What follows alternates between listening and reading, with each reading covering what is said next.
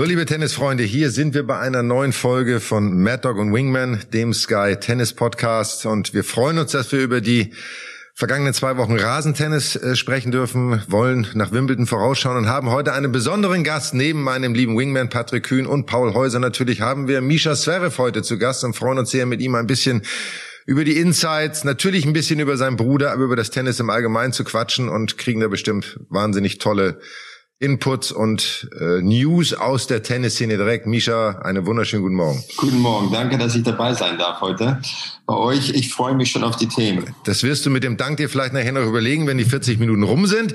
Aber wir hoffen, dass du dich wohlfühlen wirst natürlich. Mad Dog und Wingman. Der Tennis-Podcast von Sky mit Michael Stich und Patrick Kühnen. Und wie so oft fangen wir ja manchmal mit einem kleinen ähm, ja, Seitenthema an. Und ich habe eins, Jungs. Ich habe ich hab, äh, ich hab eine tolle Begegnung gehabt vor circa drei Wochen. Habe ich beim letzten Podcast extra nicht angesprochen.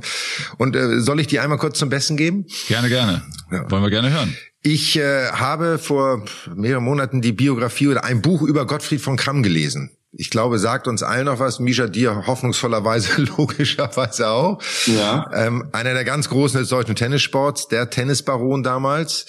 Ähm, ich glaube, Donald Butch hat ihn als den fairsten Sportler aller Sportarten seiner Zeit bezeichnet. Also jemand, der wirklich für Fairness und, und Fair Play stand in einem hohen Maße.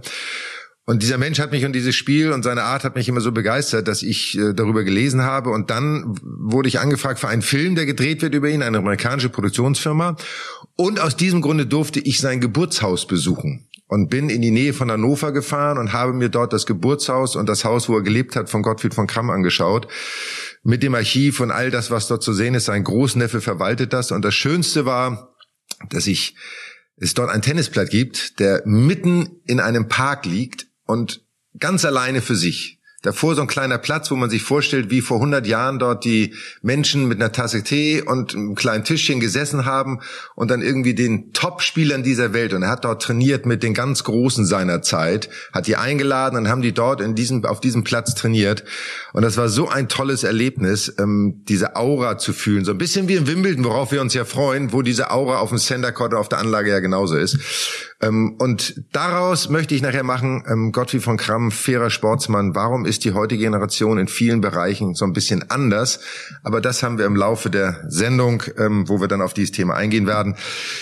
Jungs, äh, was wollen wir als erstes Thema haben? Wingman, schießt du mal los. Ich glaube, wir können ein bisschen drauf eingehen, äh, weil wir jetzt ja Rasentennis äh, im Fokus haben, äh, wie die ersten Rasenturniere gelaufen sind, äh, nämlich äh, Stuttgart aus deutscher Sicht natürlich auch Halle und äh, Queens. Äh, fand ich total spannend und ähm, will ich gleich einsteigen. Ähm, ich fand sozusagen äh, das Comeback, so würde ich es trotzdem mal noch formulieren, von Berettini auf Rasen fand ich äh, unglaublich stark. Hat mich ehrlich gesagt auch ein bisschen überrascht. Aber es zeigt, äh, dass der Italiener ähm, ja berechtigterweise im Wimbledon-Finale stand und jetzt mit dem Sieg in Stuttgart und dem Sieg auch in Queens äh, unterstrichen hat, dass er auf Rasen so gut spielt. Wie habt ihr das gesehen? Mhm. Ich ja, Mischa? Nee, ich wollte sagen, es, es gab zwei Überraschungen. Einmal die positive Berettini, der gleich äh, zwei Turniere hintereinander gewinnt nach einer Handgelenksverletzung. Und mhm. Rasen ist halt nicht dafür bekannt, dass du, wenn du eine Handgelenk, Handgelenkverletzung hattest, dass du dann gleich auf Rasen hervorragend spielst, weil da muss das Handgelenk wirklich viel arbeiten, musst du brauchst viel Gefühl in den Schlägen. Und dann äh, die negative Überraschung war eigentlich Tsitsipas, dass er bei beiden Turnieren relativ für seine Verhältnisse schwach mhm. abgeschnitten hat, wobei alle sagen, Tsitsipas auf Rasen, er hat das perfekte Rasenspiel, Surfen, Volley, kann Rückhand Slice, geht gerne ins Netz. Mhm. Und ähm, ich sehe auch, warum das so bei ihm der Fall war, aber wie gesagt, das waren so ein bisschen die zwei Überraschungen für mich. Also sehe ich übrigens nicht so, Micha, ähm, dass er ein gutes Rasenspiel hat, aber da können wir gleich nochmal drüber sprechen. Sehr spannend. Ich würde ganz kurz gleich nochmal äh, Berettini hier mit euch analysieren, weil Berettini, der hat jetzt auf den letzten die letzten 22 Partien, die er auf Rasen gespielt hat, hat er 21 gewonnen. Nur das Wimbledon-Finale gegen Djokovic verloren in vier Sätzen letztes Jahr. Und jetzt kommt er zurück und gewinnt gleich Stuttgart, gewinnt Queens. Ich durfte kommentieren, Halbfinale, Finale mit Jule Görges jetzt am Wochenende. Und ich finde es so erstaunlich. Also jeder weiß ja bei Berettini, was er bekommt. Diesen Monsteraufschlag, die brutale Vorhand. Und ich finde, er kann auf Rasen irgendwie seine Rückhand, die wirklich ja, schon übersichtlich ist, wenn man das jetzt mit den Topspielern vergleicht, die kann er da einfach noch besser verstecken. Die kann er noch mehr beschützen. Spielt noch mehr, habe ich das Gefühl, direkt immer nach dem Aufschlag die Vorhand. Wieso ist es so? Wie, wieso passt sein Spiel so gut für den Rasen? Und wie gefährlich ist er für, für Wimbledon? Kann er mit diesem Spiel, mit diesen Möglichkeiten auch einen Djokovic schlagen? So, ist die große Frage, wer fängt an von den Experten? Da du schon das Wort ergriffen hast, leg los. Ich leg mal vor und äh, bin mal gespannt, ob ihr noch äh, ein bisschen was ergänzen wollt und ob ich richtig liege. Also ich finde, dass er natürlich äh, sehr, sehr gut aufschlägt, ist uns allen bekannt. Ähm, wenn er gut aufschlägt, versucht er natürlich sofort seine Vorhand einzusetzen, macht mit der viel Druck und wenn er dich mal am Wickel hat sozusagen mit der Vorhand, kommst du schwer raus. Ähm, ich muss dazu sagen, dass Rasen, glaube ich, auch der beste Belag für ihn ist, wenn wir über seine Rückhand sprechen. Ähm, sein Rückhandslice ist sehr, sehr gut sehr effektiv auf Rasen. Da bleibt der Ball eben sehr flach und äh, damit kann er sich eben auch die Bälle vom Gegner holen sozusagen äh, auf die er dann mit der Vorhand drauf geht und Druck macht. Ähm, auf anderen Belegen finde ich die Rückhand deutlich angreifbarer, weil zum Beispiel seine überzogene Rückhand oder auch der Rückhandpassierball ähm, schon eine Schwäche ist in seinem Spiel, die er auf Rasen, Paul, du hast es ganz gut formuliert, mit dem Wort verstecken, nämlich verstecken kann. Und ähm, er ist ein Spieler, der in der Offensive, finde ich, sehr stark ist. In der Defensive hat er klare Mängel, auch aufgrund seiner äh, Beweglichkeit am Court. Auf Rasen, das offensive Spiel, das liegt ihm. Und er profitiert natürlich von seinem harten Aufschlag, weil er da viele freie Punkte bekommt. Und äh, dann diesem variablen Spiel, druckvolle Vorhand, guter Rückhandslice, auch hier und da einen guten Stop auf Rasen im entscheidenden Moment. Das hat er drauf und dazu kommt eben, jetzt schaue ich mal äh, kurz Michael an, mein Mad Dog, die Spielfreude auf Rasen.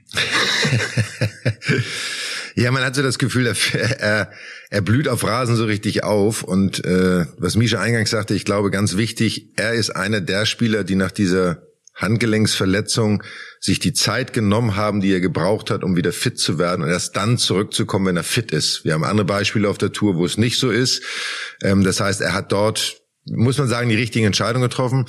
Ich könnte alles, was du sagst, Patrick, so untermauern, was sein Spiel auf Rasen angeht. Einzig und allein muss man sich immer fragen, was macht das mit dem Gegner? Also, weil sein Spiel einen starken Aufschlag haben viele auf der Tour. So, ähm, und viele könnten deswegen gut auf Rasen spielen. Viele haben eine gute Vorhand auf der Tour und könnten deswegen gut auf Rasen spielen. So, tun es aber nicht zwangsläufig. Ähm, und ich finde, was er noch dazu hat, er, hat auf Rasen als anders als auf anderen Belegen eine andere Präsenz. Er strahlt etwas anderes aus er vermittelt das Gefühl und das äh, war wie ich habe nie gegen ihn gespielt, das war wie bei Boris damals so ein bisschen und auch beim beim einem Agassi war das auch sehr ähnlich. Die sind mit dir auf den Platz gegangen und haben dir ohne etwas zu sagen das Gefühl gegeben, du gewinnst sowieso nicht.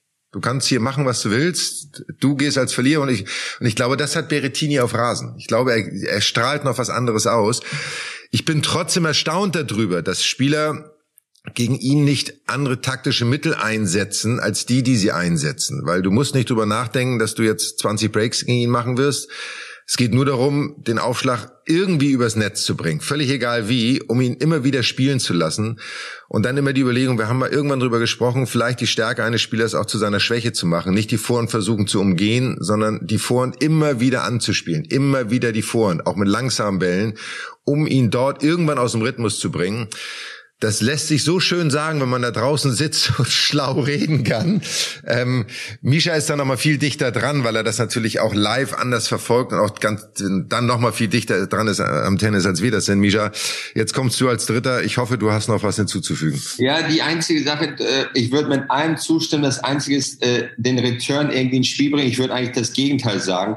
Der serviert, sagen wir, wenn du in den Tiebreak kommst, serviert er sechsmal, also sechs Aufschlagspiele pro Satz. Das heißt, du hast mindestens dann ähm, 24 Returns auf dem Schläger. Ich würde davon alle 24 Vollbrett auf die Vorhand geben und hoffen, dass du bei irgendeinem Spiel bei 30 beide oder Einstand den Satt triffst und somit halt zum Breakball kommst oder in eine, ihn in eine Gefahrenzone bringst, wo er anfängt zu überlegen. Wenn du 24 Mal den Return nur reinspielst, dann hat er 24 Mal wahrscheinlich davon 20 Mal eine leichte Vorhand, da fühlt er sich eh stabil. Die zwei, dreimal auf die Rückhand spielt einen flachen Slice, setzt wieder die Vorhand ein. Wenn du aber jedes Mal Stoff gibst und da muss er aber selber überlegen, was ist, wenn du triffst und vielleicht wird ihn das nervöser machen. Ich habe bei Sascha mal gesagt, spiele nur die Vorhand. Genauso wie Alcaraz zum Beispiel auch eine sehr starke Vorhand. Ich habe gesagt, spiele jeden Aufschlag und jeden Return in die Vorhand, bis er dann irgendwann weiß, der kommt wieder auf die Vorhand, ich muss wieder was machen, ansonsten bin ich wieder in der Defensive, weil wenn du die Rückhand angreifen willst, musst du immer erst den ersten Schlag auf die Vorhand setzen. Und das war so meine Taktik gegen mit Sascha, gegen Alcaraz, so gegen jemanden, der eine gute Vorhand hat. Ich finde, viele zum Beispiel auch Andy Murray, die bringen viele Bälle zurück, aber dadurch, umso mehr Vorhänder Berrettini spielt, umso sicherer wird sie irgendwann. Nach 30, 40 Schlägen macht er keine Fehler. Das heißt, gleich Überraschungsmomente angreifen, vorn und gucken. Wenn du Fehler machst, hast du was probiert, aber zumindest gehst du halt nicht unter, äh, während du die ganze in der Defensive bist. Das ist nochmal ein spannender Punkt, äh, auch im Hinblick auf Wimbledon, wenn wir zum Beispiel Berrettini uns anschauen. Äh, würdet ihr auch mitgehen, wenn ich sage, dass auch Berrettini und auch Alcaraz, wie auch andere Spieler, die Vorhand zum Teil aus der Rückhandecke besser spielen als aus der Vorhandecke? Ja, Genau, das wird auch in die Richtung gehen, was du gesagt hast, Micha, dass, äh, dass man mal eine schnelle Vorhand Cross rauszieht, um den Platz aufzumachen, weil äh, ich, ich denke schon, dass also viele, viele die, Rück die Vorhand aus der Rückhandecke ja komfortabler spielen als aus der Vorhandecke. Ne? Ich schaue mir immer die Aufschlagbewegung an, zum Beispiel bei Tsitsipas finde ich das extrem. Sein mhm. Aufschlag, der dreht der dreht seinen ganzen Körper so weit nach links, dass er sich eigentlich nur nach dem Aufschlag direkt nach links bewegen kann. Also mhm. Das heißt, er geht sofort Richtung Rückhand oder vorn umlaufen äh, oder Rückhand umlaufen mit der Vorn. Das heißt, wenn du ihm einfach nur so halbherzig in die Vornecke spielst, dann muss er zwei, drei Schritte mehr machen und er ist gar nicht mal, also der Kopf ist gar nicht in der Lage, so schnell zu reagieren. Das heißt, die trainieren wirklich so viel Vorhand aus der Rückhandecke. Sie trainieren immer mhm. Vorhand, äh, Aufschlag, erster, Vor, äh, erster Ball Vorhand und mhm. dadurch sind sie es halt nicht so wirklich gewohnt, wenn jemand so wirklich stur sagt, weißt du was, und heute greife ich mal deine Foren an, ist für die einfach eine neue Sache und das viele haben damit Probleme. Aber das ist genau der Grund, warum, ne, wie wir früher gelernt haben, macht die Gegner stärker zu sein, die Stärke deines Gegners zu seiner Schwäche. Deswegen genau ist meine Theorie ja zu sagen, wenn immer du in die Foren spielst oder viel in die Foren spielst, du sagst jetzt ein Berettini wird dann irgendwann keine Fehler machen, da würde ich widersprechen weil seine klassische Position für seine Vorhand ist halt nicht seine Vorhandecke, sondern er belegt den ganzen Platz und die Vorhand, die er wahrscheinlich am allerwenigsten spielt, ist die Vorhand aus der Vorhandecke, sei es auch ein bisschen aus dem Crossbereich heraus, weil er in die Situation eigentlich nie kommt, weil jeder ja versucht, seine Vorhand zu umgehen. Also versucht er immer um zum Laufen. Ich meine, wenn viele versuchen halt den Ball rüber zu spielen, den Return oder in die Rückhandecke, dann spielt er viele Freunde aus derselben Position, Mitte des Platzes oder Rückhandecke. Das stimmt, das stimmt. Aber ich kann, ich kann mal sagen, Ivan Nisevic als Beispiel, Goran war ja nun einer der besten Aufschläger unserer Zeit auch so. bei Goran war das so, ähm, da musstest du den Ball ja auch irgendwie zurückbringen. Also meine Theorie. Bei Goran konntest du sehen, jeder Return, der zurückgekommen ist, hat ihn um ein Prozent saurer gemacht, weil er nicht damit gerechnet hat und weil er das nicht wollte, dass der Aufschlag zurückkommt, weil er gesagt hat, ich will meine freien Punkte haben. Und bei Goran konntest du gar nicht draufgehen. Also da hast du einmal von zehnmal richtig geraten und hast den Ball vielleicht genau am Schläger gehabt. Aber das ist ja genau das Spannende, diesen taktischen Ansatz zu haben, der ja immer unterschiedlich ist. Und das macht ja auch den Sport am Ende des Tages aus? Wie geht man damit um? Und wir haben alle nicht gegen Berettini gespielt.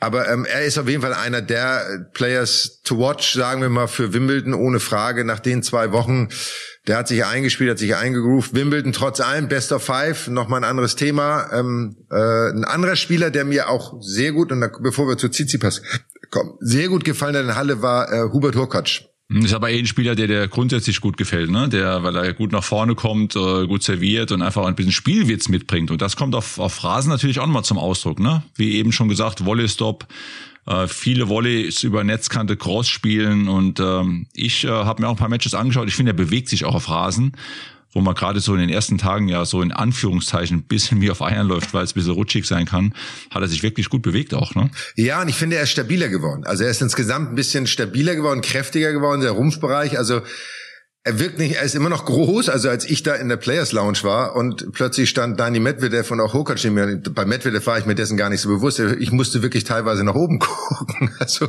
das bin ich wirklich nicht gewohnt unbedingt. Aber ich finde insgesamt ist er kompakter geworden. Ich glaube, das ist das richtige Wort. Wie hast du das wahrgenommen, Misha? Du warst ja auch in Halle und Hast geschaut. Leider ist Hurkacz so ein, so ein Spieler, wenn es einmal acht Spieler auf dem Platz äh, gibt an einem Tag, dann schaue ich mir wahrscheinlich die anderen sieben eher an als Hurkacz. Weil ich finde, ich, finde, ich kenne sein Spiel. Wir haben in der während der Pandemie, also 2020, haben wir gefühlt zwei, drei Monate mit ihm zusammen trainiert in Florida. Ich habe viele Trainingssätze gegen gespielt er ist ein Spieler, sag mal, er ist als Mensch eigentlich sehr, sehr leise, sehr zurückhaltend, schüchtern. Als Spieler, er spielt interessantes Tennis, aber jetzt sagst du, würde ich nicht sagen, okay, heute schaue ich mir unbedingt Hurkacz an, sondern gibt's halt Nadal, Djokovic, Federer oder mein Bruder, was auch immer. Ähm, und deswegen, er spielt sauber, er spielt gut, er hat eine schöne Vorn, er geht ans Netz, er spielt auch mal einen verrückten Stopp, äh, schöne Volleys.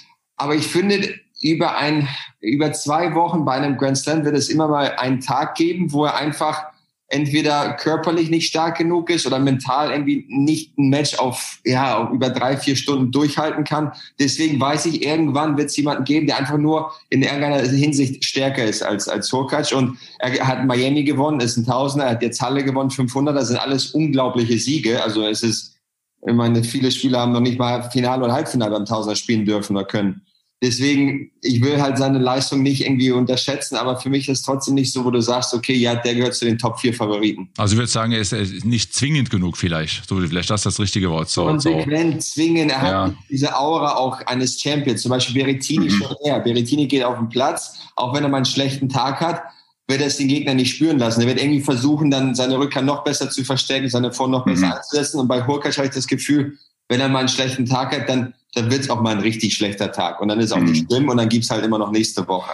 Aber lass uns das mal zum Anlass nehmen. Ähm, äh, ein anderer, die Nummer eins der Welt, die aktuelle, Dani Medvedev, äh, wieder Finale gespielt in Halle jetzt dieses Mal und ist richtig abgebügelt worden, sagen wir mal von Okat. Hat also keine Chance gehabt, hat im Halbfinale gegen Oscar Otte äh, gewonnen, das auch ein sehr enges Match war. Ähm, für mich Medvedev wäre er, er darf ja eh nicht Wimbledon spielen, das ist ja das Thema, deswegen spielt er jetzt ja auch so viel.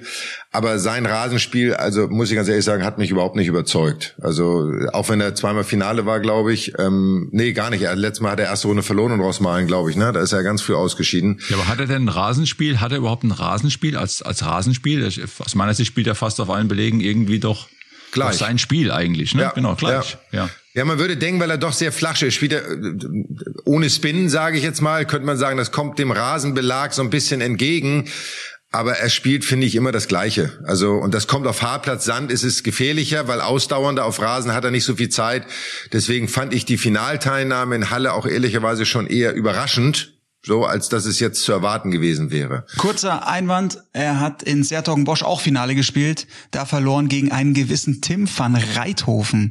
Ganz 200 oder so. Ja. Ja, aber glatt, glatt sogar, ne? Glatt verloren. Der kann einfach kein Finale. Na, US Open konnte er letztes Jahr. Ja, das stimmt, das stimmt. Ähm, dann, äh, Misha, du hast angesprochen, Tsitsipas, ähm, Rasenspiel und ähm, da können wir vielleicht noch einmal kurz darauf eingehen, ähm, dass er sicherlich die Enttäuschung der Rasenplatzsaison ist von den Topspielern. Ähm, ich finde, er hat kein Rasenspiel, um das mal zu analysieren, weil er viel zu große Bewegung hat. Also sowohl Vor- als auch Rückhand. Er hat unglaublich lange Bewegung und es fällt ihm wahnsinnig schwer, rechtzeitig an Ball zu kommen. Dann ist er kein Spieler, der unbedingt Patrick, wir haben ja darüber gesprochen, du musst auf Rasen hier so ein bisschen deinen Schwerpunkt nach unten verlagern, damit du ein bisschen tiefer bist, auch um den Ball reingehen zu können. Das ist bei ihm auch aus meiner Wahrnehmung heraus nicht der Fall. Und er muss, und seine spielerischen Aspekte ja, aber ihm fehlen eigentlich die Schläge, die genügend Power haben, um das aufziehen zu können. Ja, gehe geh ich mit. Also das mit dem Schwerpunkt, Körperschwerpunkt äh, hängt aus meiner Sicht zusammen mit seinen, mit seinen äh, großen Schwüngen. Ähm, Dazu finde ich, dass er auf Rasen, ähm, ja, er spielt auch nicht wirklich flat von der Grundlinie. Na, auf Rasen springen die Bälle für den Gegner, glaube ich, schon nochmal eine angenehmere Höhe, als wenn er jetzt gegen Sascha spielen oder auch gegen äh, Medvedev spielen. Ähm, und sein Volley ist für mich auch auf Rasen äh, nicht zwingend genug. Er geht schon mal ganz gern nach vorne, aber ein gutes Volley-Spiel, so im Sinne von, ich spiele jetzt einfach mal konstant Surf und Volley, ähm, ist auch nicht so, glaube ich, in seinem natürlichen Spiel drin. Also von daher könnte ich mir vorstellen, dass für die Topspieler auf Rasen eher angenehm ist, gegen ihn zu spielen, was die Höhe seiner, seiner Bälle angeht, was vielleicht auch den, den Kickaufschlag, den er sehr gerne einsetzt, angeht. Ähm, und für mich kein, kein natürlicher Rasenspieler ist von allen Belegen sein, in Anführungszeichen formuliert, schlechter Belag, ja. Es ist ein bisschen gerade, ähm, wie soll ich sagen, wir nehmen gerade äh, Tsitsipas komplett auseinander hier, aber ähm, ich, ich stimme überall zu. Außerdem noch zwei Sachen. Er, er hat relativ unflüssige Bewegungsabläufe. ob das jetzt die Ausholbewegung ist oder äh, der Schlag selber. Das ist alles ein bisschen abgehakt. Da hat man hier eine Pause, da eine Pause. Und ähm, was auch ich selber festgestellt habe und, und Sascha auch sehr oft sagt, er trifft auf Sand sehr, sehr viele Bälle ein bisschen unsauber. Immer so, man hat das Gefühl, so leicht mit dem Rahmen. Und auf Sand geht das. Ähm, die fallen dann alle hinten vor die Grundlinie rein. Das ist halt unangenehm zu spielen. Und er braucht halt unbedingt, er braucht viel Zeit, um halt sich zu positionieren. Deswegen spielt er eigentlich auf Sand relativ gut, weil er hat diese Zeit, sich zu positionieren, kann dann halt aggressiv spielen. Er ist taktisch relativ gut auf Sand. Er versucht immer das Richtige zu machen, die richtigen Entscheidungen zu treffen. Aber auf, auf Rasen musst du, du hast halt nicht diese sieben, acht, neun Schläge, um den Punkt vorzubereiten. Du hast vielleicht zwei oder drei. Das heißt, du brauchst eine flüssige Bewegung wie Novak Djokovic oder Roger Federer. Du musst sehr, sag ich mal, kreativ sein in diesen komplexen Situationen wie ein Berettini, da setzt man den Rückhand-Slice ein.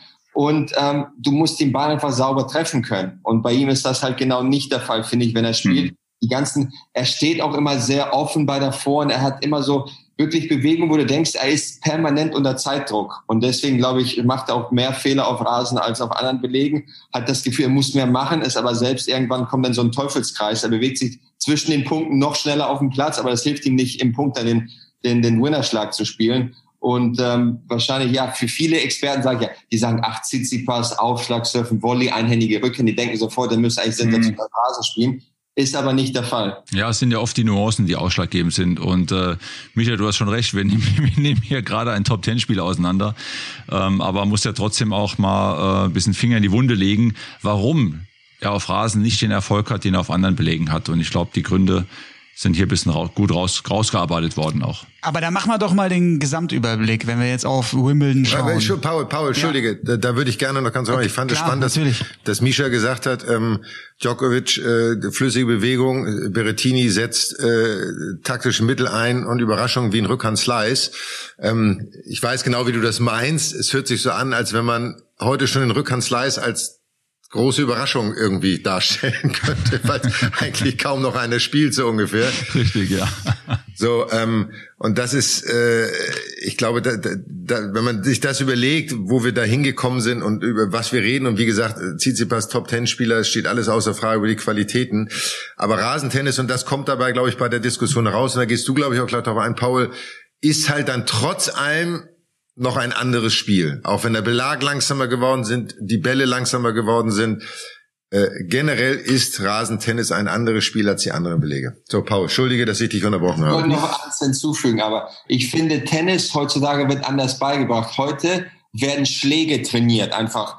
In Amerika sehr groß. Riesenaufschlag, Riesenvorhand, super. Dann in Spanien Vorhand auf dem ganzen Platz, vier Stunden am Tag hin und her laufen, Vorhand spielen. auf Rasen, finde ich, musst du wirklich Tennis spielen. Du hast manchmal so Schläge, die, die sind auf jedem anderen Belag völlig sinnlos, aber auf Rasen höchst e-, effektiv. Einfach mal so ein kurzer, flacher, noch nicht mal Slice, so ein gerader Ball auf die Tenlinie oder halt wirklich Schläge, die du sonst nie spielst, vielleicht mal im Kleinfeld beim Warm-up. Also Michael, wir haben wir heute früher so viel Kleinfeldtennis gespielt, Rückhand, Slice, alles. Das war, das waren Sachen, die haben eigentlich andere Spieler nicht trainiert. Deswegen spiele ich gerne auf Rasen. Das sind diese Schläge, die man halt einsetzen kann und auf anderen Belagen geht geht's halt nicht. Und heute trainieren halt immer weniger Leute, um auf Rasen erfolgreich zu sein. Das ist das, was uns, was uns Michael ja immer sagt. Aber jetzt hören wir erstmal unseren Rasenspezialisten Paul.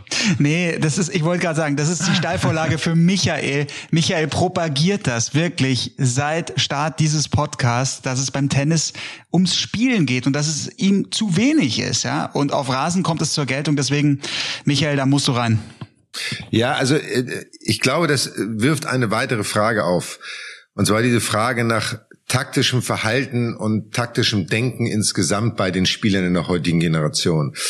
Dein Bruder hat es selber gesagt, ich glaube in Monte Carlo habe ich sogar live gehört, er hat gesagt, naja, ich bin ja nicht bekannt dafür, dass ich mir besonders viele taktische Gedanken vor einem Match mache. So nicht wortwörtlich, aber so in diese Richtung gehen. Und das Gefühl habe ich bei sehr, sehr vielen Spielern da draußen, dass die sich taktisch wenig überlegen. Die spielen ihr Spiel, wenn es läuft, läuft's, wenn es nicht läuft, wie du es vorhin gesagt hast, bei Hukasch kommt ein neuer Tag und dann versuche ich es nochmal. Warum ist das so? Warum sind die nicht in der Lage, von außen betrachtet, sich mehr auf Gegner, aber auch auf Belege so einzustellen, dass sie die Unterschiede stärker herausarbeiten? Misha, die Frage geht erstmal an dich, weil du arbeitest mit einem zusammen. Ich würde wieder zurückkommen zum, wie trainieren Jugendliche heutzutage. Es werden sehr viel die Waffen trainiert und sagen, okay, wenn du mit 220 aufschlägst, die Vorhand mit 100, gefühlt 60 in die Ecke spielst, dann ist alles gut, dann kannst du jeden schlagen. Und wenn es heute nicht klappt, in Amerika heißt es immer, nice try, next one. Also gut probiert, jetzt beim nächsten wird's klappen.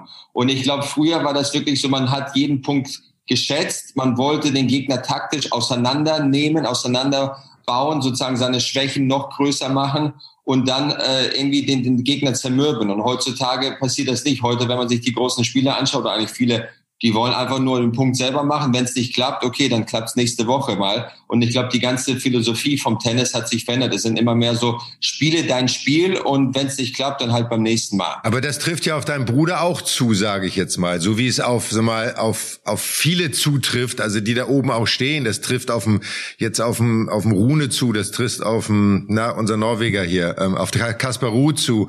Das ist ja, das ist nochmal eine andere Liga, ne? Also das will ich jetzt gar nicht vergleichen mit, mit Alexander, aber aber Dasha zum Beispiel, ich weiß, er spielt, wenn er sein Spiel spielt, spielt er aggressiv, dann, dann haut er sie wirklich vom Platz. Ist aber egal, wer da auf der anderen Seite steht, weil seine Schläge sind im Durchschnitt einfach die schnellsten und, und härtesten. Wenn er dann aber trotzdem den Punkt machen will, oder bei 5-5-5-5, dann kann er auch mal defensiv spielen. Das Einzige ist, er spielt dann, sag ich mal, aggressiv defensiv, aber du wirst jetzt nicht sehen, auf einmal spielt er jetzt Rückhand, Slice, Longline kurz die ganze Zeit, weil das halt so eine taktische Variante ist. Er wechselt eher das Tempo, aber jetzt nicht unbedingt die Schlagauswahl. Beim Rune finde ich, dieses Jahr Paris hat er zum Beispiel ähm, oft versucht, den Stopp einzusetzen, ist mal selber ins Netz gegangen. Der hat auch schon ein paar Sachen probiert, aber beim Rune zum Beispiel ähm, gegen, gegen ähm, Nadal im Finale, hat halt nur dieses eine Spiel. Und wenn das nicht klappt, wenn Nadal einfach mehr PS hat, mehr Ausdauer, mehr Hubraum, mehr, mehr alles, was es gibt, dann ist er halt chancenlos und dann wird es halt ein glattes Finale. Klar soll man sagen, er war dann im Kopf nervöser, er war nicht bereit, final zu spielen. Aber er hatte einfach nicht die Waffen, um im, im Kopf bereit zu mhm. sein.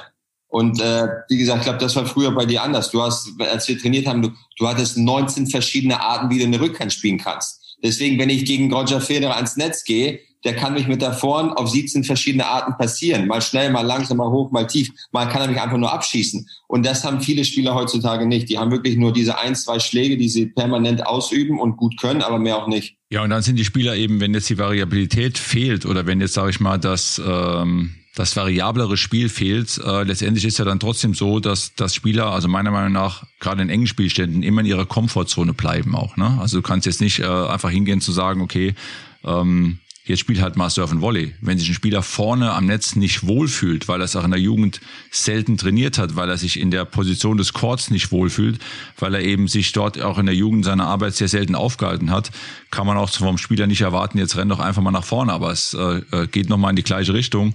Ich denke, es wird den Spielern sehr, sehr gut tun, wie variabler zu trainieren. Michael, was du auch immer sagst, auch im T-Feld. Wir haben ja im Davis Cup früher auch, Michael, im T-Feld wir haben ja fast über eine Stunde uns immer im T-Feld äh, aufgehalten und beschäftigt mit verschiedenen Spielen im T-Feld, weil wir einfach auch gerne vorne am Netz waren, weil wir das kurze Spiel geliebt haben, weil wir Stops gespielt haben, weil wir uns vorne auch gerne gerne warm gemacht haben am T-Feld. Und äh, das fehlt heute. Und das kommt, um das nochmal rund zu machen, äh, auf Rasen zum Einsatz. Und ja, bei der heutigen Spielergeneration fehlt das, um auf Rasen einfach variabler auch agieren zu können. Ja, aber da kommen wir mal zu Oskar Otte, weil die positive Entwicklung aus deutscher Sicht in den letzten Monaten oder ich sag mal im letzten Jahr, wenn man überlegt, dass er vor zwei, vor einem Jahr Paris French Open Quali und dann gegen äh, Alexander Zverev in der ersten Runde gespielt hat und jetzt steht der erste 40 in der Welt. Das ist schon ein rasanter Aufstieg, muss man sagen.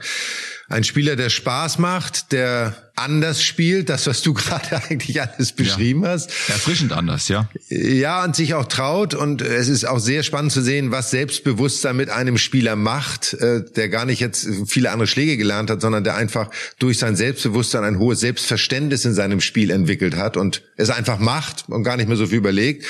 Dann aber in Halle eine große Chance auslässt gegen Medvedev. Break Force im ersten Satz, irgendwie nervös wird, äh, Doppelfehler macht, schlechte Entscheidungen trifft. Und ich habe nach dem Match mit ihm gesprochen. Ich war da mit einer Partnerfirma da und er kam zum Meet and Greet, auch ein Zeichen für einen sehr guten Charakter, dass er das als Job sieht und dann auch für so eine halbe Stunde zum Meet and Greet kommt.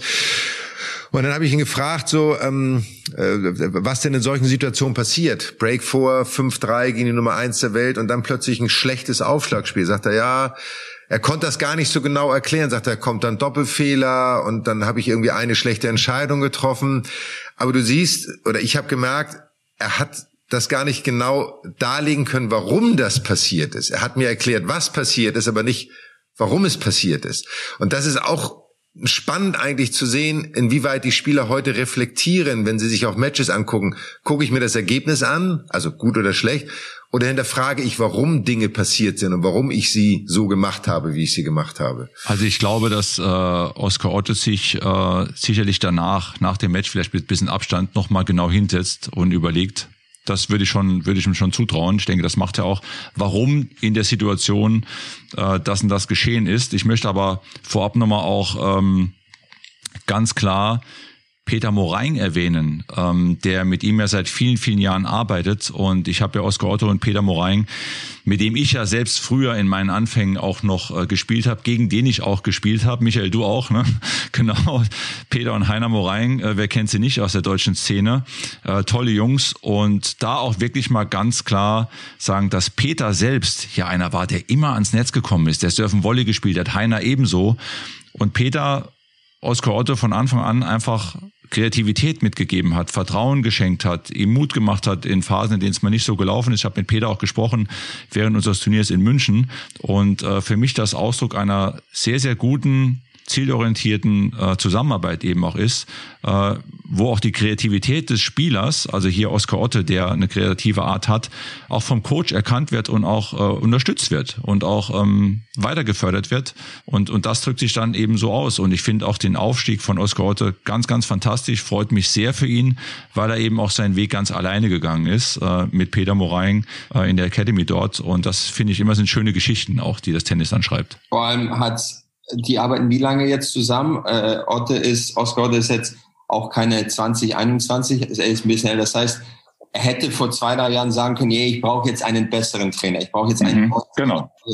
Nein, braucht man manchmal nicht. Man braucht einfach nur den gleichen Trainer. Man arbeitet zusammen mit dem Trainer. Man entwickelt sein Spiel gemeinsam. Und manche Sachen dauern einfach länger. Und das finde ich auch ist sehr schön, weil Oft sehe ich in der Jugend, äh, man arbeitet mit einem Trainer, auf einmal ist man 20, 21 und jetzt für den nächsten Schritt brauche ich einen neuen Trainer. genau, ja. Warum? Guter Punkt, den du ansprichst, ja. Ich brauche einen Head Coach, einen Assistant Coach, einen, auf einmal hat man einen Trainerstab von gefühlt äh, drei, vier Trainern und man denkt, und jetzt wird es halt noch einfacher und stellt fest, nee, das wird eigentlich komplizierter jetzt, weil man hat viel mehr Meinungen, man weiß gar nicht, was man, was man tun soll. Und das finde ich auch sehr schön bei Oscar der arbeitet gemeinsam mit, mit Peter und an seinem Spiel und er wird immer besser und er lässt sich Zeit, geduldig und es wird gut und es klappt. Und ich glaube, das ist auch sehr wichtig. 28 Jahre alt und jetzt neues Career High, also neuer Bestwert in der Weltrangliste ist jetzt die neue Nummer 37 und ist für Wimbledon, weil dein Bruder ja verletzt fehlt, ist er die deutsche Nummer eins, ist unser Hoffnungsträger. Lass uns mal auf das Wimbledon-Turnier in der Woche geht's los. Lass uns mal drauf blicken. Wie ist die Gemengelage? Favoritencheck Novak Djokovic und dann erstmal lange nichts? Oder wer, wer kann Djokovic richtig ärgern? Wer kann ihn vielleicht knacken? Wie, wie seht ihr es? Wer fängt an? Das ist die spannende Frage. da, da, da, da. ah, dann fange ich an. Komm, dann leg, ich leg jetzt mal los. Komm. Ähm, also, ich war von Novak ja in Paris. Ja, er hat seine Form irgendwie immer ver verbessert und auch nach seinen ganzen, ich nenne das mal Eskapaden in Anführungsstrichen und wenig Matches, aber er hat ja, glaube ich, uns alle nicht so hundertprozentig trotz allem überzeugt mit seiner spielerischen Qualität, auch mit seiner Präsenz, muss ich sagen. Also das war auch etwas, was ich in Paris wahrgenommen habe. Er war nicht so dominant präsent, wie man das sonst von ihm gewohnt war. Ähm, deswegen ist er natürlich einer der Favoriten für Wimbledon, aber für mich ist er nicht der Favorit. Das muss man jetzt nach der Vorbereitung für mich ganz klar sagen, ist Matteo Berrettini. Der hat die beste äh, Performance auf Rasen jetzt hingelegt und ist da am stärksten und hat die meisten Matches gespielt. Wie gesagt, ich denke an Hubert Hurkacz. Ich war sehr überrascht von Andy Murray, haben wir so ein bisschen hinten runterfallen lassen, der in Stuttgart Finale gespielt hat ähm, was ich ihm ehrlicherweise auch nicht zugetraut hätte nach dieser langen Zeit, weil die letzten Wochen, Monate doch nicht so davon geprägt waren, dass man dachte, jetzt kriegt er den Anschluss nochmal. Aber das Spiel kommt ihm natürlich sehr entgegen. Kurze Ballwechsel, er, er, muss nicht viel laufen, er muss nicht lange Matches spielen. Von da bin ich sehr gespannt, wie er in Wimbledon abschneiden wird. Kein Favorit, aber die Home Crowd wird ihn sicherlich tragen können. Wer weiß, ob es vielleicht sein letztes Turnier auch sein könnte. Die Theorie stelle ich mal in Raum, je nachdem, wie es läuft. Ähm, und ansonsten ist es offen. Es ist wirklich so offen, wie es selten für mich war, dass es keine klaren Favoriten so eindeutig gibt. Und äh, das macht das Turnier aber auch spannend. Vielleicht gibt es auch mal wieder eine Überraschung. Du siehst, ich halte es nochmal fest, du siehst Berrettini vor Djokovic. Das finde ich schon eine sehr steile These, Michael. Pass mal auf, wie waren denn die Thesen French Open mit euren ganzen Vorhersagen und was ihr gedacht habt, wer gewinnt und was auch immer? Wiederholt, was, was, wie, wer hatte da mehr Recht als ihr? Du, du hattest so, recht, gut. ich hatte Alcaraz und ähm, da kam ein gewisser Sascha Zverev und hat äh, Alcaraz dann geknackt. Hättest, hättest mich vorher fragen sollen, hätte ich dir gleich sagen können. Ja, aber Mischa, jetzt jetzt du. äh, hilf mir, hilf mir. Äh, Berrettini vor Djokovic als Favorit, also hilf mir. Wisst ihr, was ich gerade gemacht habe, was ich schon länger nicht mehr tun musste vor einem Wimbledon-Turnier? Ich habe mir die Rangliste mal aufgemacht und geguckt, wer ist denn überhaupt dabei, wer spielt mit und wer ist in welcher Verfassung. Und das ist, glaube ich, das große Problem, das wir heute haben. Durch hm. verschiedene Situationen, politische Situationen, Corona-bedingte Situationen. Zum Beispiel die Nummer eins der Welt, Medvedev, spielt nicht mit. Spielt nicht mit. Die Nummer zwei der Welt hat sich verletzt, mein Bruder. Die Nummer drei, Novak Djokovic, durch die ganzen Corona-Geschichten in Australien hat er ein ganz komisches Jahr gehabt. Jetzt habe ich neulich gehört, US Open darf angeblich auch nicht spielen. Ähm, ein Nadal äh, Rippen gebrochen, Fuß kaputt, gewinnt aber zwei Grand Slams, sozusagen auf einem Bein stehend.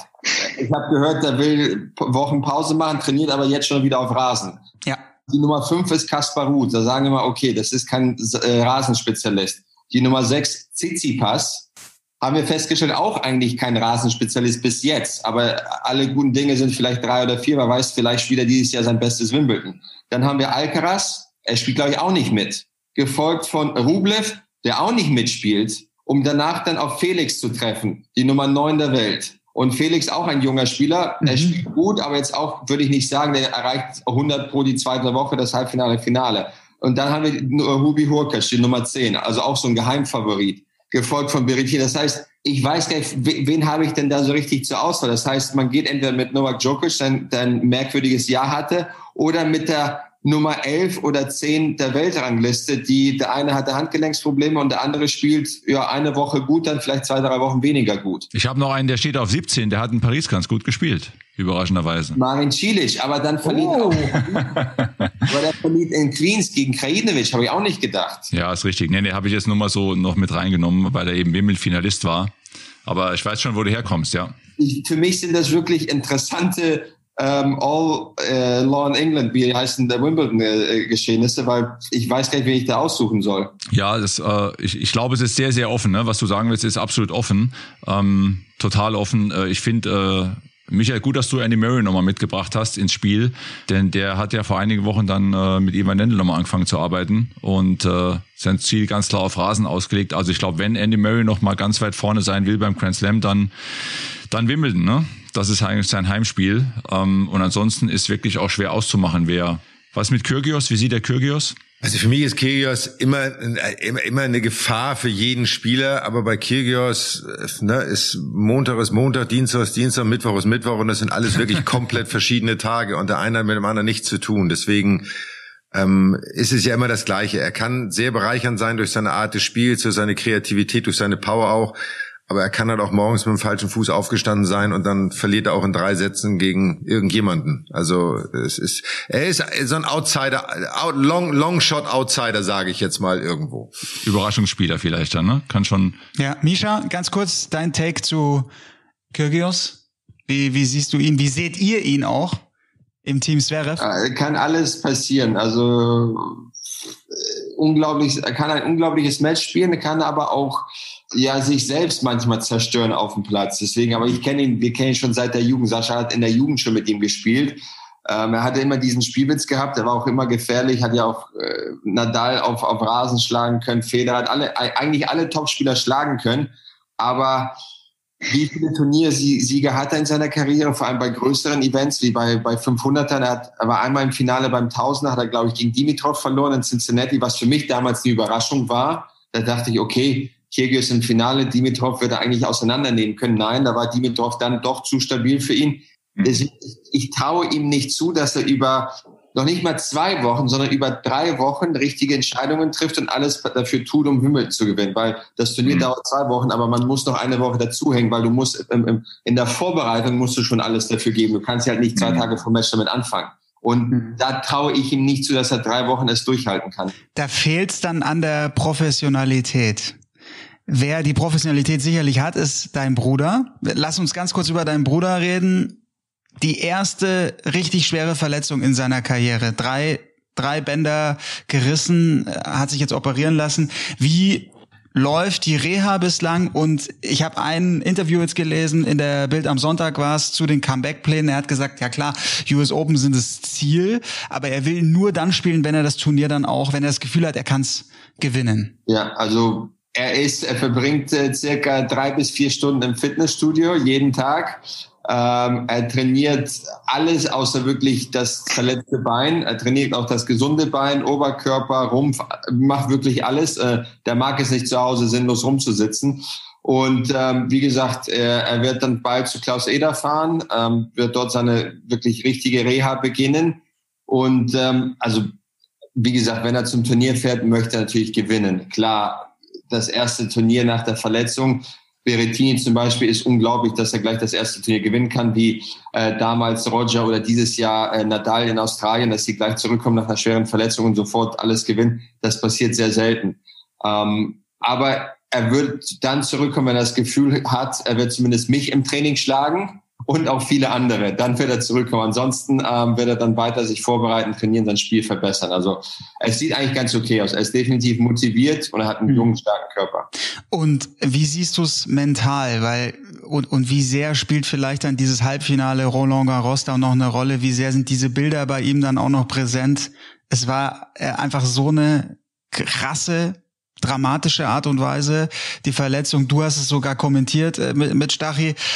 Brutal. Äh, wie habt ihr drüber gesprochen? Wie habt ihr das in der Familie auch aufgearbeitet? Ich glaube, der nimmt das jetzt relativ entspannt. Wir haben gestern so, ich habe kurzes Video gepostet. Ähm, wir mussten in der Stadt von einem Hotel zum Auto laufen. Er hat gesagt, warte hier vor der Lobby, ich bringe das Auto. Sagt er, nein, nein, ich komme mit.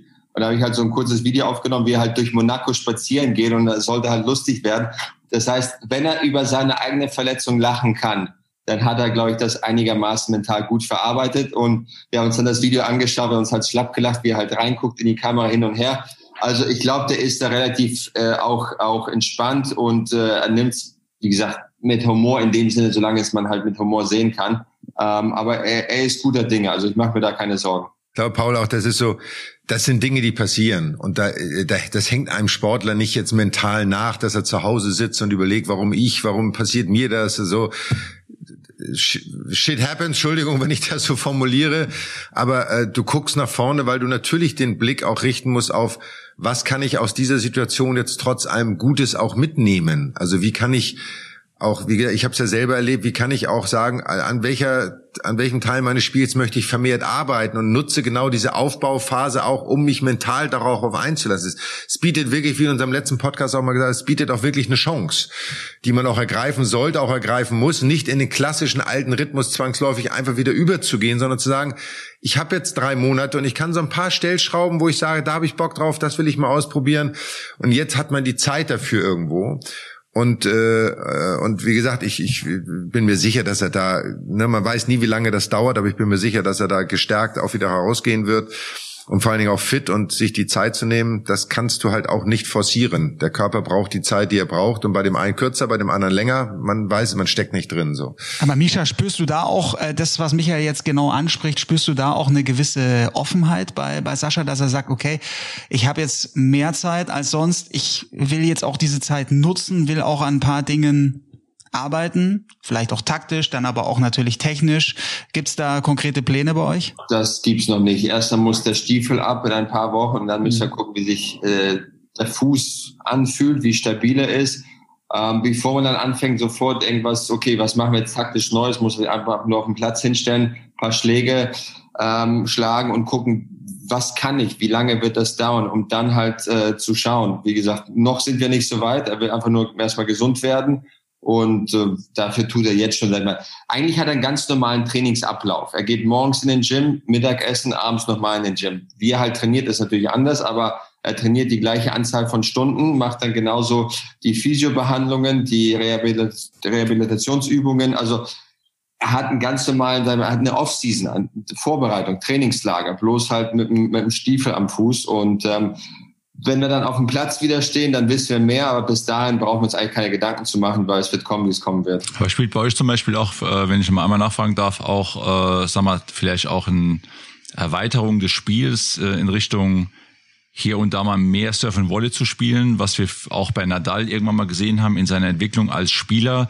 der ja ähnlich wie Federer oder Djokovic meines Erachtens nach immer wieder schaut, wo kann ich mich noch etwas verbessern. Vor zehn Jahren hätten wir bei Nadal auch nicht unbedingt über Surfen Volley gesprochen, aber in Paris oder bei anderen Turnieren sehen wir, dass er selbst bei, bei Situationen, in denen er Breakball gegen sich hat, ab und zu mal vorgeht. Ist sowas ein Element, wo du sagst, das ist nochmal ein, ein Zusatz im Spiel von Alexander, um vielleicht auch dann die Ballwechsel abzukürzen, um dem Gegner auch mal ein anderes Bild zu geben, dem Returnspieler ein anderes Bild zu geben, um eine Variabilität in seinem Spiel zu steigern? Ich glaube, noch ist er in der Phase, wo er sein eigenes Spiel noch nicht perfektioniert hat. Und das meine ich, er spielt aggressiv, er kann aggressives Tennis spielen. Was er halt manchmal nicht tut, ist die Chance nutzen, auf einen kurzen Ball draufzugehen. Das heißt, er, er muss da erstmal noch besser werden, die Chancen einfach ergreifen, da wo er kann Vorhand äh, mit viel Topspin Cross vorbereiten, kurzer Ball, Rückhand drauf, gehst ans Netz. Wenn er das, was, das kann er ja machen, er tut's ja. Bloß manchmal hört er auf, sag ich mal, bei fünf Beide, bei sechs Beide, hört er auf, sowas zu tun. Wenn er halt da an die Grenze kommt und sagt, okay, der, der ist hier schon äh, komplett am Limit, er macht alles hundertprozentig richtig, jetzt brauchen wir neue Waffen. Ich glaube, da werden wir halt damit anfangen. Er hat eigentlich sein Volley verbessert, extrem mhm. verbessert. Mhm. Seine Rückhandsleiste ist ein bisschen besser geworden. Er geht auch im Durchschnitt öfters am Net, ans Netz, mhm. auch mhm. nach dem Aufschlag, wenn man sich die Statistik anschaut über die letzten ein, zwei Jahre.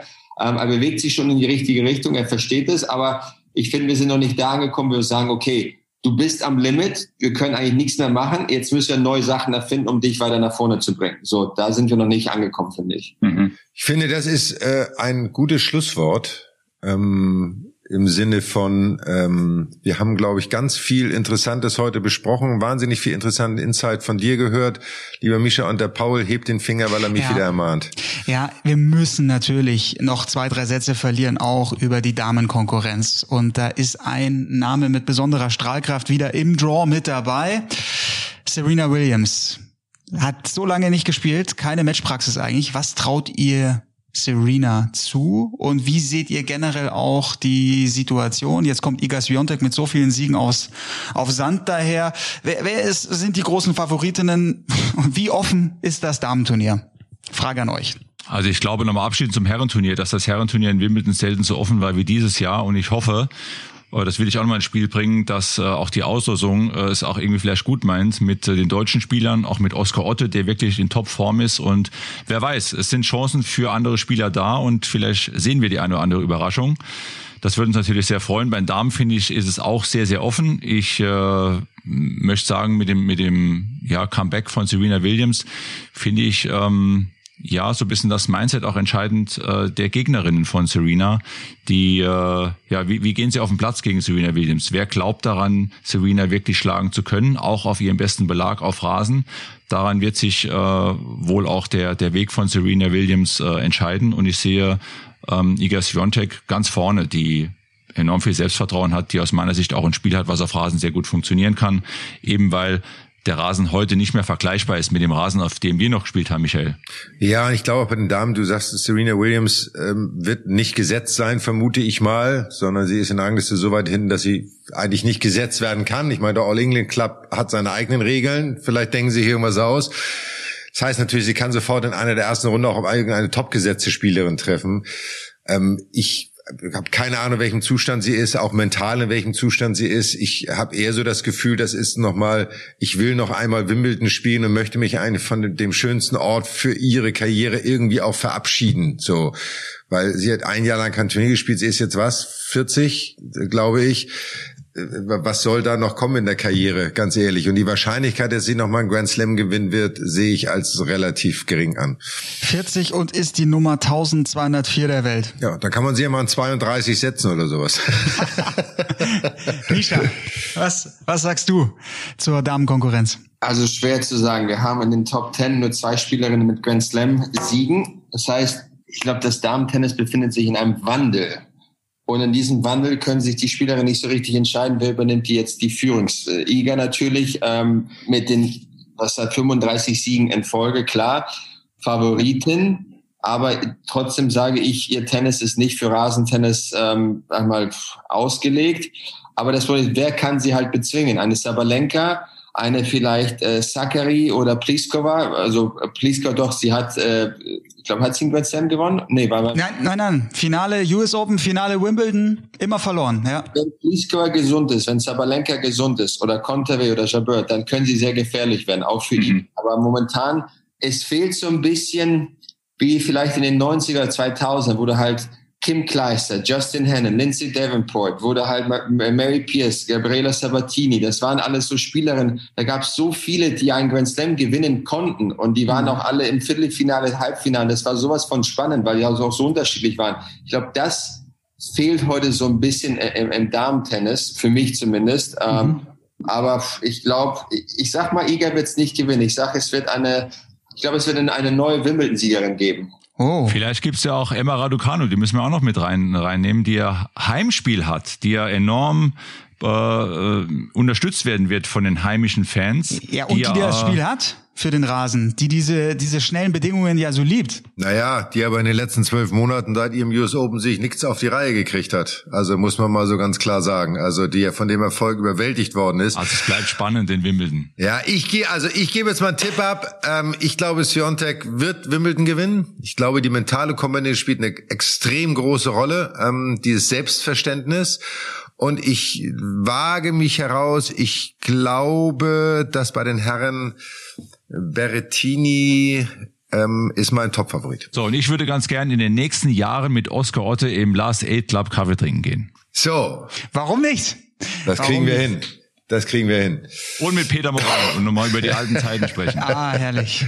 Genau. Wir freuen uns auf jeden Fall auf Wimbledon auf Sky. Und es geht dann auch schon los. Montag, 27.06. Patrick, du bist komplett 14 Tage vor Ort mit Katharina Kleinfeld an deiner Seite, mit Yannick Erkenbrecher an deiner Seite. Die moderieren mit dir.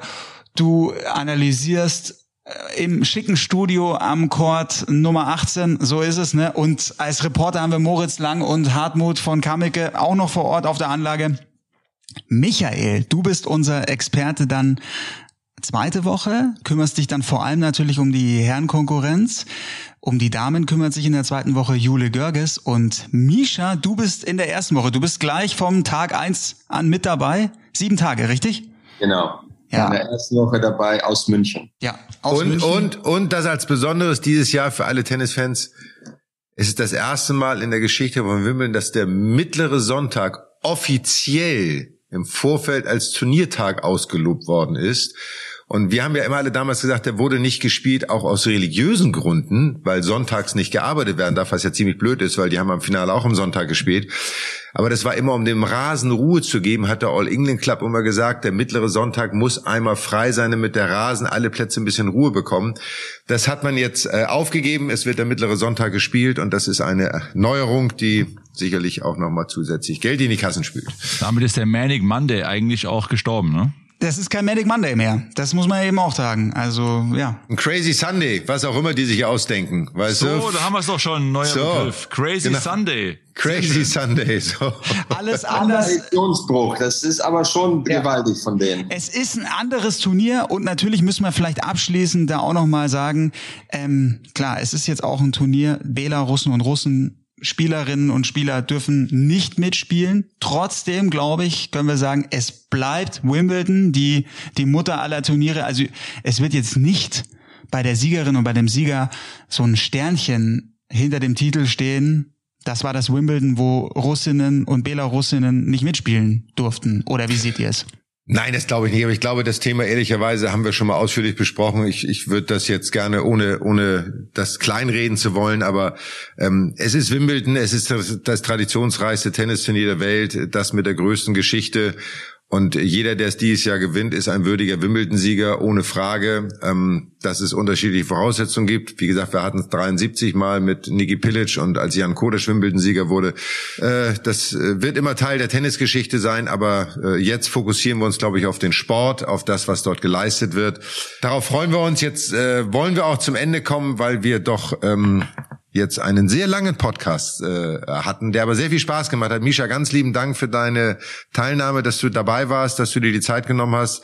Ähm, sende deinem Bruder bitte von uns allen hier vom Wing Mad Dog und Wingman Team und Paul natürlich die allerherzlichsten Grüße und Genesungswünsche, dass es schnell bergauf geht. Und wir freuen uns auf Wimbledon, auf das, was da kommt und äh, sehen uns alle, besser gesagt Sie, die jetzt zuhören, können uns dann sehen, wenn wir dann Wimbledon für Sie ins Wohnzimmer bringen und darauf freuen wir uns sehr. Genau. Mit Rasenschuhen sozusagen. Paul, genau. hast du welche? Ja, nee, natürlich nicht, natürlich nicht. Nee, ist ja nicht dein hab, Spiel, Paul, nie, das wollte ich auch noch mal kurz habt, anmerken. Ja, ich bin neidisch, ich habe noch nie auf Rasen gespielt, aber das, das müssen wir auch, ja, ist auf der Bucketlist ganz, Fang ganz mal im Garten oben. bei dir an.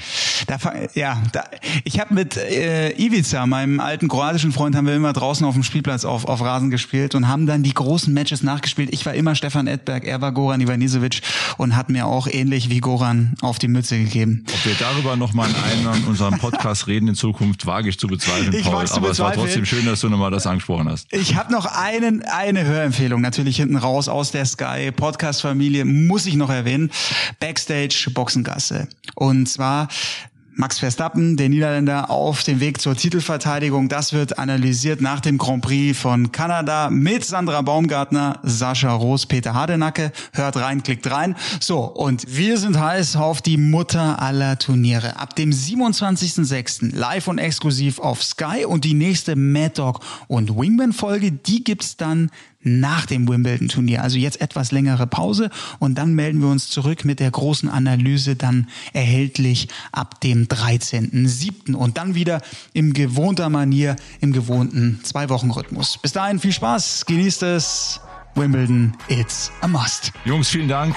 Immer schön am Rasen bleiben. Bis demnächst. So machen wir das. Tschüss. Mad Dog und Wingman ist eine Produktion der Podcast-Bande im Auftrag von Sky. Neue Folgen gibt's alle 14 Tage, immer mittwochs, überall, wo es Podcasts gibt.